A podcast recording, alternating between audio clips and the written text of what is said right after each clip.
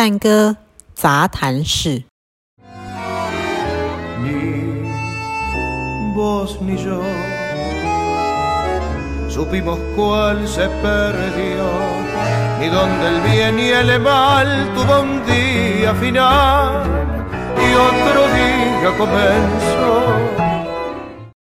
嗨，大家好，欢迎来到探戈杂谈室。那我们今天呢，邀请了两位重磅级的人物来上我们的节目。探戈音乐节正式在怡老师的讲座导聆之下正式开始。那接下来九月三号，还有另外一场是九月十六号。那这两场都会有永龙老师的演出。那九月三号呢，会有另外有 Trevor 老师的导聆。那我们就请这两位出场。哦，嗨 了，两位老师好。我学习探戈跟 DJ 都有十一年的时间，那跟探戈讲座有关的部分，大概是从八年前开始，陆续也呃，就是有讲了超过二十场的部分。嗯，Trevor 老师的那个讲座都讲得非常好，我也请他来台中来了非常非常的多次。呃，谢谢桂伦老师，大家也要谢谢永老师的推荐。嗯，来，接下来麻烦永龙老师。是呃吴永龙，然后是 Convolution 的班多牛手，然后我弹班伦班多牛大概已经十几年了吧，对，然后就一直弹到现在。嗯，对。我们想请问一下两位老师们，因为其实在探戈的呃历程都已经很久很久的时间，那老师们在探戈界里面感受到的，或者是看到探戈有。是什么样子？先讲一句破题哦，我觉得其实探戈它当然就是一个所谓庶民生活的一个写实的记录。啊，为什么这么讲？就像那天我们提到，在其实十九世纪的时候啊，那时候好多的欧洲移民他们离乡背井，就这个来到阿根廷。那当然那时候阿根廷也成为他们一个类似讲怀抱一个怀抱希望的一个一个地方。但是他们在新的环境其实也有面临到好多的问题，比如说语言不通啊，或者是说要被当地的人歧视，还有就是说整体生活环境也不好的一个情况。所以其实他们也是把很多的这种不如人意的感受化为音符，或者是说让很多无法排解的这些情绪或者是忧愁呢变成舞步。那在吸收不同族群的这个音乐舞蹈的特点呢，那这些东西就变成一个探戈的起源，而且这些东西，嗯，这样说好了，他或许他也是，因为他其实就是记录很多他们当时生活的一个一个一个历程，所以他大概也他也带了一些所谓的普世的一种价值，所以我觉得探戈能够流传这么长时间，说实在的，也是有他的一些一些道理吧。这个果然是有。整理过很多的资料，所以你看到是呃它的它的起源的开始，那为什么它会成为现在样？其实也是它的价值。那永老师呢？你在演奏探戈的时候，其实刚翁老师几乎传递了我非常想要讲，但是我我可能要补充一下，就是当我在弹的话，我会觉得探戈音乐对我来说是一个重新认识自己的过程，因为。因为像探戈音乐，它可以流传这么久，那它除了刚刚老师那个翁老师说的，那我觉得还有一个就是，它可以成，就是它可以把你你你自己在面对这个音乐的时候，你真实的情感，嗯，因因为我们会常常听到很多人说，你的个性怎么样，那你的音乐就骗不了。那我觉得在谈探戈音乐的时候，我会觉得。它反而让我有一个重新认识自己，因为我可能比较压抑，所以我我反而在弹 Tango 的时候，我可以把我平常一些可能话比较少，或者是一些其他不容易表现出来的感觉，然后可以投射在音乐。我觉得这反而是我在弹探戈的时候我收获之一。我们在跳舞的时候，我也也有同样感觉，就是。我们内心是什么样的人，跳出来的探戈就是什么样子。对啊，然后我觉得家的。对，我觉得这些就是骗不了的。对啊。对啊，好啊，嗯，你你去阿根廷学班多纽的时候，会有一种在呃找寻自我那个过程感觉？我觉得有一点重新认识自己的过程，因为因为在阿根廷学自己去嘛，然后所以变成你在异国的时候，你所有的那个感官都会被放大。嗯，那所以感官放大的时候，那你又听到听闻音乐，我觉得这个很很容易让自己投射在那个这个探戈音乐它怎么下来，它它的前身或者是它的一个脉络，它当时为什么会有人创创作这些音乐，然后你自然而然就会投射在那个时候的氛围里面。那我们九月三号的这场音乐会，虽然音乐会的名字有提到比亚索拉，但是里面所选的歌曲几乎都不是我们所熟悉的，比方说《Liber Tango》啊，《Obsession》啊。那为什么这次会想要这样安排？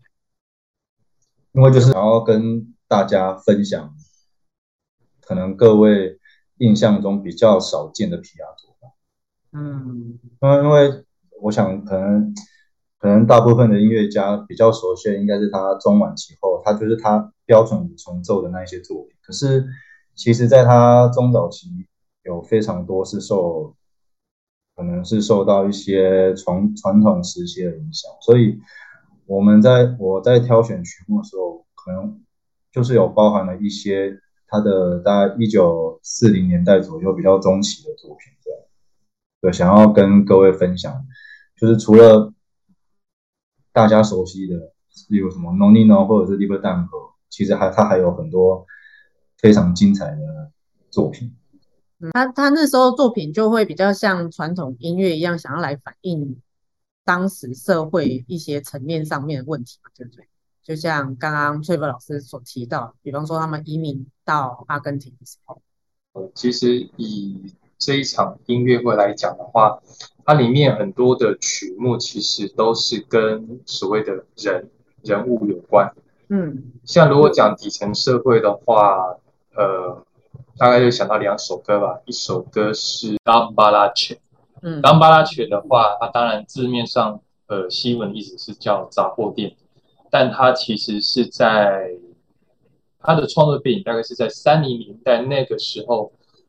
阿根廷那个应该是叫 “Decada Infame，这个好像类似是叫做臭名昭彰的十年，但是它是用一个比较，如果不懂歌，假设没有去特别了解歌词的话，光听这个原唱的方式，可能我会觉得它好像是一个比较俏皮的歌，但其实它却是歌词的一些隐含的部分，却是相对比较严肃的部分，就是在讲到当时一些。人民比较生活辛苦的地方，那我们可以来稍微听一下那个 Cambalache 的比较早期的版本，Canaro 还有 biazola 的版本来稍微对照一下。来，现在放的是 Canaro。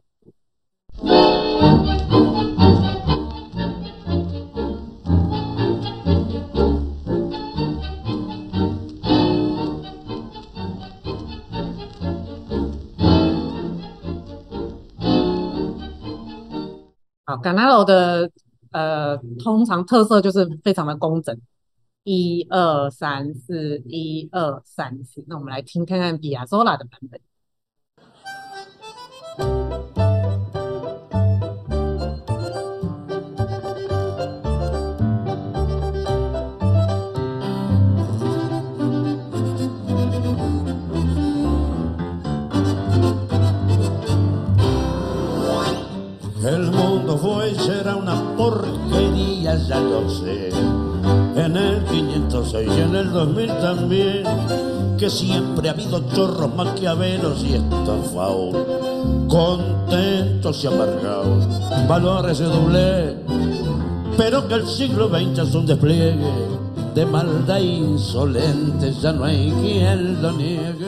比亚索拉的，呃，虽然他 这个版本也是稍微多一点点节奏变化，有一些切分音符，但是。没有像他后期那么多三三二或者更惊人的节奏出现，所以还算是在比较偏传统音乐范畴里面。如果说他是皮亚索拉，还是会蛮惊讶。对，应该会有人不知道这是皮亚索拉的作品吧？对，因为真的前面听起来确实蛮，就是框框架很明显。但比亚索拉它这个切分音就好像比较呃，像 Trevor 刚刚讲的是，呃，他好像比较诙谐一点的方式来呈现这这个呃社会底层的状况，这样子也是蛮有趣的。那比亚索拉这次的歌单其实还有蛮多首，嗯呃，呃，是跟一个很重要的探戈音乐家有关系，所以永龙老师选。这几首歌对不对？呃，Troilo，嗯，我选了蛮多首跟他有关的作品。比较特别的是，我们选了一首 Zita，Troilo 去世之后，然后他就写了一首组曲，然后 Zita 就是那里面组曲的其中一首。那主要是在讲他跟皮亚托，呃，主要是在讲皮亚托拉跟 Troilo 还有他的太太，Troilo 的太太，他们三个人共事或共事的一些。生活历程，或者是他他他就回想起他们之前一起经历过的一些事情。对，那 Zita 其实就是 Troilo 的太太，他太太的名字这样。是比亚索拉曾经在 Troilo 的乐团里面工作的。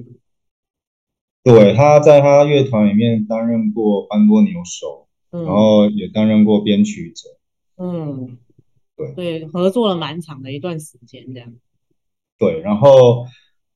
还有就是在呃，朴昭还有编了几首给班多纽二重奏的作品，然后录制的就是他跟楚若雨柔本人。啊啊，对对对对对，哎，下次来找来给大家听听。我们先现在先听 Zita 这首。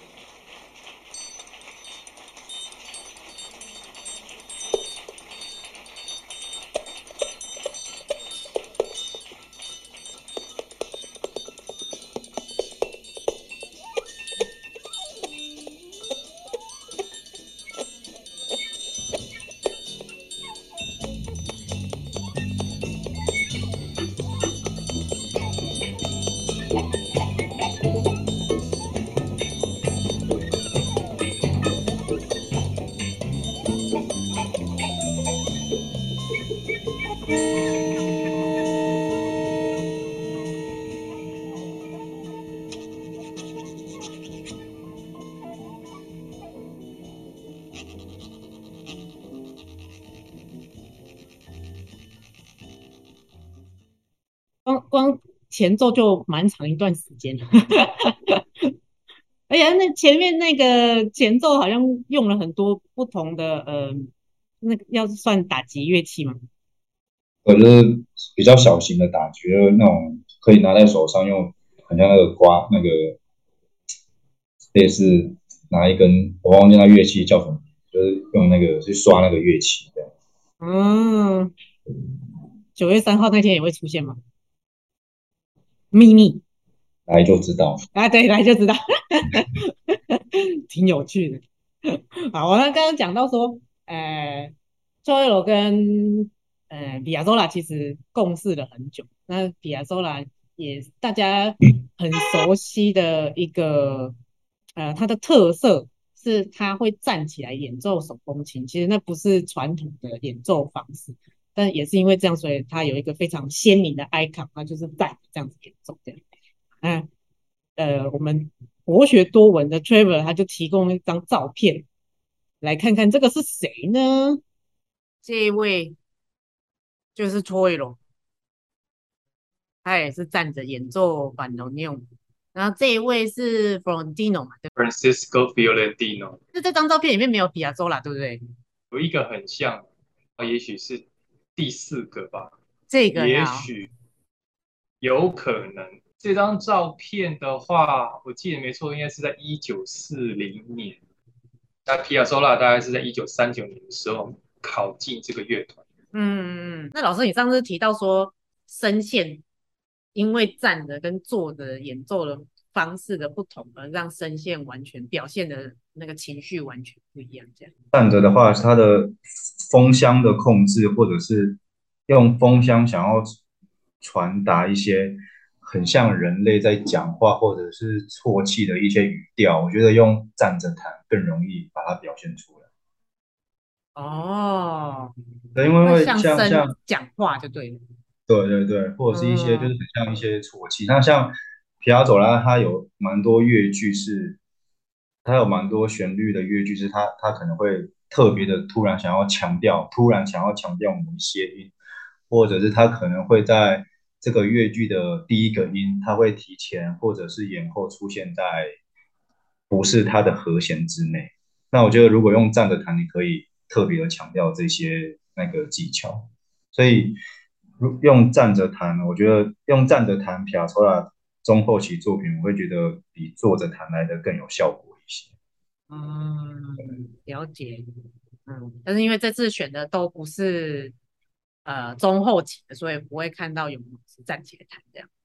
对，当天应该都会坐着。对，然后然后我想补充一下，就是为什么传统探戈比较可能大家印象中比较常看到坐着弹的照片，是因为。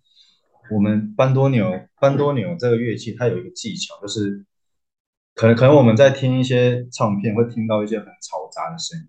嗯，其实这些声音它是，它虽然是杂音，但是它是被精心策划、精心设计出来。所以在我们在坐着弹的时候，我们两只脚有个两只脚就会有一个比较稳定的支撑。Uh huh. 那我们班多纽，我们在关的时候，我们的技巧，那这个技巧就是我们的手可以把它用在低音域，然后我们的弹音堆，弹、嗯、音堆的话变成有了双脚支撑，你的那个音堆的杂音你就很容易比较好操控，因为在这个技巧在传统探戈会比较常被使用到。那我们如果站着弹的话，就比较困难一些。嗯，呃，了解。哦，真有趣。呃，我们九月三号的那个演出聊的差不多了，但是 Trevor 老师特别 叮咛大家，九月三号要早点进场，因为他要放一些特别的歌给大家听。把它当成类似像彩蛋吧，其实也呼应呼应刚才前面有老师讲的，因为这场音乐会其实就是要。呈现更加立体化的皮亚佐拉，所以呢，等于我们好像加码一样，哦，那也就是说，彩蛋的全部大概预计就是从皮亚佐拉在一九四零年代中期他自己独立创立乐团以后演奏的一些一些经典的曲子，或者是说他在五零年代帮，嗯，不止五零年，他其实从四零年代中期到五零年代，甚至六零年代帮吹奏乐团做了编曲的曲子都会。精选一些曲子呢，在这个开场前来让大家听听看。等于说，你如果早来的话，等于就是从皮亚佐拉的早期、中期，然后再加上音乐会的曲目，你可以听到更多、更更有层次的皮亚佐拉，或者是 Troilo 的音乐这样子。嗯，好啊，那我们非常的期待九月三号的导聆跟演出这样。今天非常感谢两位老师的时间。好，谢谢，拜拜，拜拜，拜拜。